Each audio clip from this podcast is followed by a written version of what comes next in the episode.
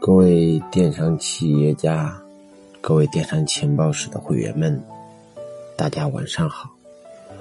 欢迎大家收听第十三期的大圣对话，我是大圣。这一段时间呢，我带着很多学员在日本游学，而我们参访了很多很多的企业，那么。第一个参访的就是无印良品。我想把我们参访的所有企业一个一个的给大家做一下分享，让大家能够了解国外的一些企业它的一些运作理念，以及对我们做经营中的一些启示。第一家企业无印良品，我相信大家都不陌生。因为国内有很多它的店铺，无印良品为什么会成功呢？在做宣讲的时候，这个企业的一个店的店长跟我们这么讲，说无印良品特别特别愿意在质量上下功夫，把每一件产品的体验感都做到极致的好。因为一个好产品，可以带动一批客户忠诚于无印良品。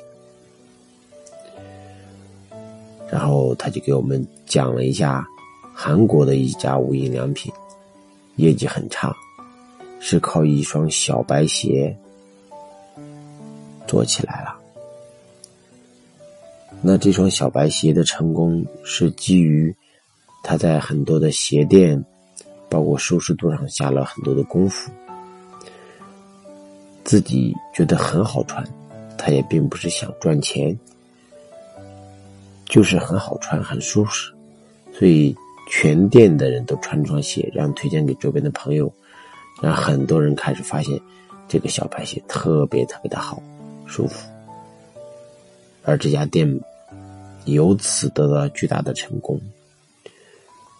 这位店长说：“他们无印良品从不打任何的广告，不做任何的推广，只是在靠产品来吸引人，把产品的质量做到极致的好，让客户的体验一个完全不同的感官，可以跟其他的品牌有明确的区分。所以说，无印良品。”给我们传达的思想就是，他舍得在产品质量上下很多很多很多的功夫。当然，这都是他的一面之词。作为一个经常研究商业体系的人，我倒并不这么认为。那么，无印良品的成功。到底是靠什么成功的呢？你可以说，他很在乎产品的质量，很在乎客户的体验感。要说质量做得好，中国国内的很多产品质量都做得很好，包括无印良品这双鞋也是在中国国内进行代工的。中国很多工厂，它的产品质量可以说达到国际级的。顶尖水准，我们完全可以把店铺的产品做得很好。那为什么没有出来像无印良品这样的企业呢？你说无印良品很会做调性，无印良品的整个店铺装修的很有体验感。你会发现，它到处摆满了各种各样的书，其中大部分是在介绍无印良品的。他不断的通过这些书来阐述无印良品的经营哲学，而书只是占无印良品整个销售额的百分之一，而却占了它将近有三分之一的地方，而这三分之一的地方。摆设和陈列不是集中在一块是每个地方好像都能看到它无印良品的书架，所以好像你不是在逛一个超市，你可能是一家很有趣、很有文艺气氛、很有家居环境、很有艺术感的一个图书馆。他们之所以这么构造，是为了让客户的体验感更好，让别人觉得无印良品是一个非常有趣的店，他就很愿意去传播分享这样一家店铺。而他也解决了女人逛街的时候，男人觉得很无聊，而男人看书，女人看产品，这样一个良好的结合，也给他带来了很多这种。家庭客户，你也可以说，他的整个店铺装修的很好，很有体验感，所以才导致无印良品做的很好。你会发现，每个人的角度都不一样。你可以说是他的店铺装修的非常有个性，你也可以说他的产品极其简约，看起来非常的有质感。你也可以说，他在不断的传导无印良品的经营哲学，显得是一个有文化的品牌。你也可以说，无印良品是与所有的品牌倒行逆施，他是第一个提出我们不用任何 logo，还客户一个真正是产品原来本身的样子。我们不在上面任任何的 logo，所以我们叫无印良品。它满足了客户想使用好的产品，但又不希望被别人看出他用的牌子不是大牌子的这种虚荣心。你也可以说，无印良品这种调性吸引了一大批人。但是，我想说的是，这些都不是最重要的。无印良品之所以能够做得好，因为它符合一个最大的规律。这个规律，只要任何一家企业它能够符合，它都可以成为一家很大很大很大的企业。而所有的做的有体量的、有规模的大企业，也大多数是符合这个特征的。这个特征总共加起来就三句话。第一句话叫高大上的包装，第二句话是中等的价格，第三句话是超级出色的客户体验。换句话来说，这三句话汇总在一块儿，就是三个字。叫性价比。大家可以看你周边的所有的成规模的大品牌，你所知道的，它的包装都挺高大上的，都看起来是一个国际大牌，很有大品牌的背景，但它偏偏就不卖大品牌的价格，它卖一个稍微比一般品牌贵一点点的价格。只要你够得着，一般也能消费得起。所以它的价格是中等的，记得是中等的，不是最高，也不是最低，就是中等的。而它的产品体验却一点不比大品牌差，叫超级好的客户体验。那么客户在这样一家店铺里面购买东西的时候，他既满足了自己的虚荣心。因为很高大上，又满足了自己的钱包的投入和产出的一种比例，看起来很有性价比。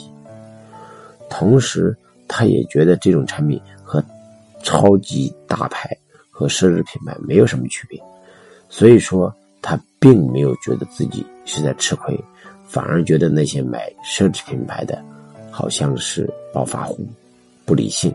只是为了炫耀自己，而我们才是懂得品味的人。而这种性价比，它不是打低价的性价比，是一种有品质的性价比，它在满足最大的一个消费群体，叫中产阶级。中产阶级，它的范围非常的广。之前雷军曾经说过，叫“得屌丝者得天下”。其实，凡是得屌丝者，可能一时得了天下，未来必失天下。只有得中产阶级者，才能得天下。所以说，小米的业绩一落千丈。有很多的负面，就是因为执着于打低价的品牌，也迫不得已要开始走向中高端，所以小米后续出了很多想向中高端靠拢的一些手机、电器，很多很多东西都是在往这个终端价格来靠拢，因为小米发现得屌丝者根本得不了天下。只有得中产阶级才能得天下。一个店铺、一个品牌，只要具备了这三个点，它一定能成为一个优秀的大品牌。这三个点就是高大上的包装、中等的价格、超级好的客户体验。那么，怎么去理解这个东西呢？只需要把你的所有看到的大品牌全部找出来，能够做大的，你去了解一下，大概差不多都符合这样一句话。比如说星巴克，它就是国际大品牌的包装，然后又卖了一个中等的价格，你稍微垫垫脚。就能消费得起，对你来说也并不是一件很难的事情。同时，它又看起来非常有档次，咖啡做的也挺好喝的，你也喝不出它和其他那种奢侈品咖啡之间的区别。所以说，星巴克就变成了很多人在炫耀自己的一个照相馆。再比如说，宝马、奔驰、麦当劳。肯德基、优衣库、Zara、H&M 等等等等等等，你看到的很多很多大品牌，它都在严格的执行一个标准，这个标准叫做品质性价比，一定给自己的企业做一个高大上的包装，国际品牌。知名企业不断的通过各种采访、宣传、广告来传播自己的经营理念，然后又卖了一个中等的价格，超级好的客户体验。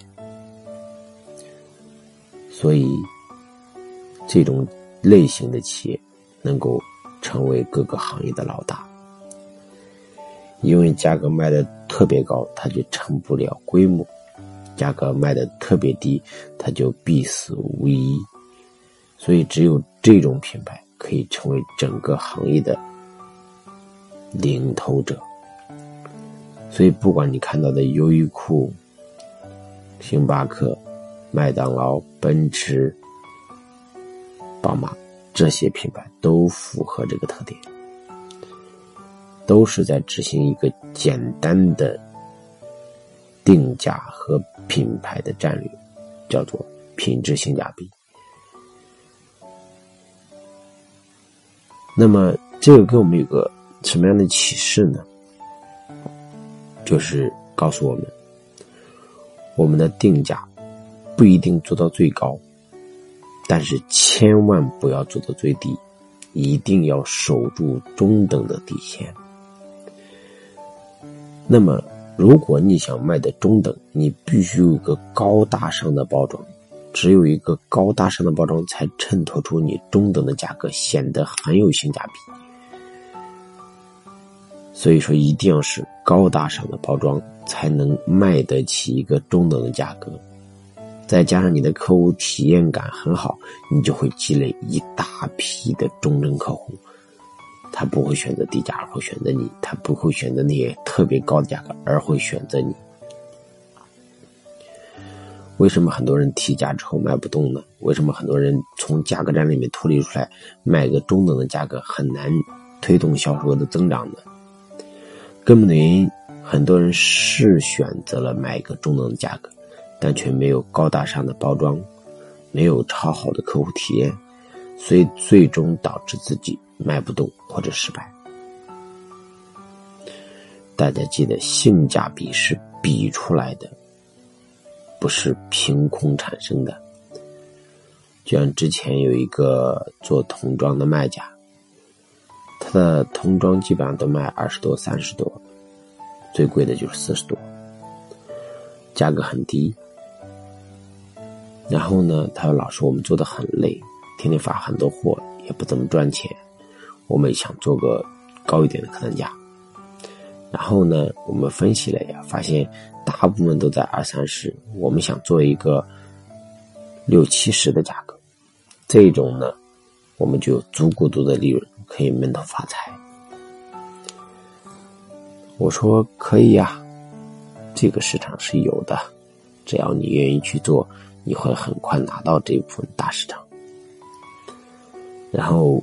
回去之后，这个卖家给我反馈说：“老师，我们调整了三个月奖金，发现价格提上来之后，我们原来的客户反而丢失了，而现在的这种价格却吸引不来新的客户，而现在的客户也不认可这个价格，他不买，他觉得这个很贵，他觉得你们原来才卖二十多，为什么现在卖六十多呢？所以说，我们的销售业绩下滑的很厉害。”他老师，你天天讲的这些理论，貌似听起来很有道理，但是好像挺不符合实际的。于是我就问了他一个问题，我说：“请问你们行业有没有卖六十多、七十多的童装，而且卖的特别好的？”他老师有。我说：“请你现在打开他的店铺，因为当时在电话里边跟他讲。”我说，请你现在打开这家的店铺，你告诉我它的定价是不是基本上都在一百块钱左右，九十八、一百一十八、一百六十八左右这个价格，而那个六十多、七十多反而是他店铺最低的价格。然后他马上去打开店铺一看，说：“老师，对耶。”他的店铺大部分价格都在一百多，甚至两百，而这个七十多、六十多的，反而是他店铺最便宜的。我说，你知不知道他为什么能卖得动六十多到七多？因为他的整体包装是定位在自己是能卖一百多、两百多的，叫高大上的包装，而他又对比出来一个六十多、七十多的价格。叫有极度的性价比，叫中等的价格，在那个店铺就是最低的价格。所以说，这个一对比，他就满足了客户又想买个一两百块钱童装，他不愿意花那么多钱，但是他觉得你卖个两百多块钱童装，那你六七的童装应该也不差，所以他就满足了这部分客户群体。同时，他的产品质量做的也也不错，所以他就能够吸引一大批在那个中。